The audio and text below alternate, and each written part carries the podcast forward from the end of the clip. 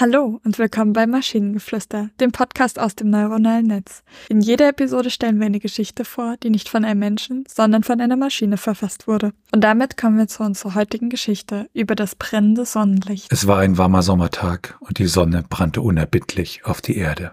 Die Menschen liefen mit Schirmen und Sonnenhüten herum und versuchten, sich vor der Hitze zu schützen. Doch etwas war anders an diesem Tag. Das Sonnenlicht schien besonders grell und intensiv zu sein. Es brannte förmlich in den Augen und man konnte kaum noch in die Sonne schauen. Die Gerüchte verbreiteten sich schnell. Manche sprachen von einer Sonneneruption oder einem Sonnensturm, andere von einem geheimen Experiment der Regierung.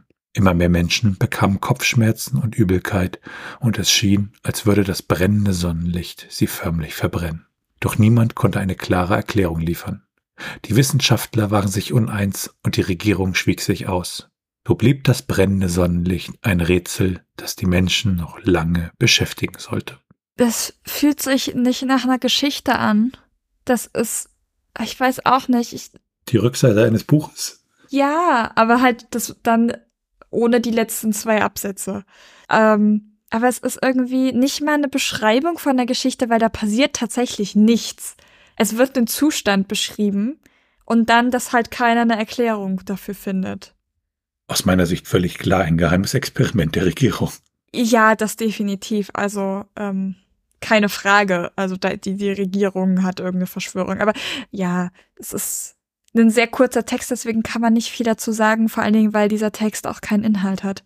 Ich würde sagen, der, der Pitch hat es ausreichend beschrieben, worum es in dieser Geschichte geht. Ja, und äh, sie war wirklich sehr kurz. Das fiel mir dann auch auf. Ich dachte so, oh, oh, schon zu Ende. Ähm, okay. Und wenn ihr Ideen oder Stichwörter habt für eine Geschichte aus der Maschine, zum Beispiel über die Farben, die sich immer änderten, dann schreibt uns eure Ideen per E-Mail an info.tnsh.net oder über das Kontaktformular auf der Webseite. Bis zur nächsten Episode von Maschinengeflüster. Tschüssi. Bye bye.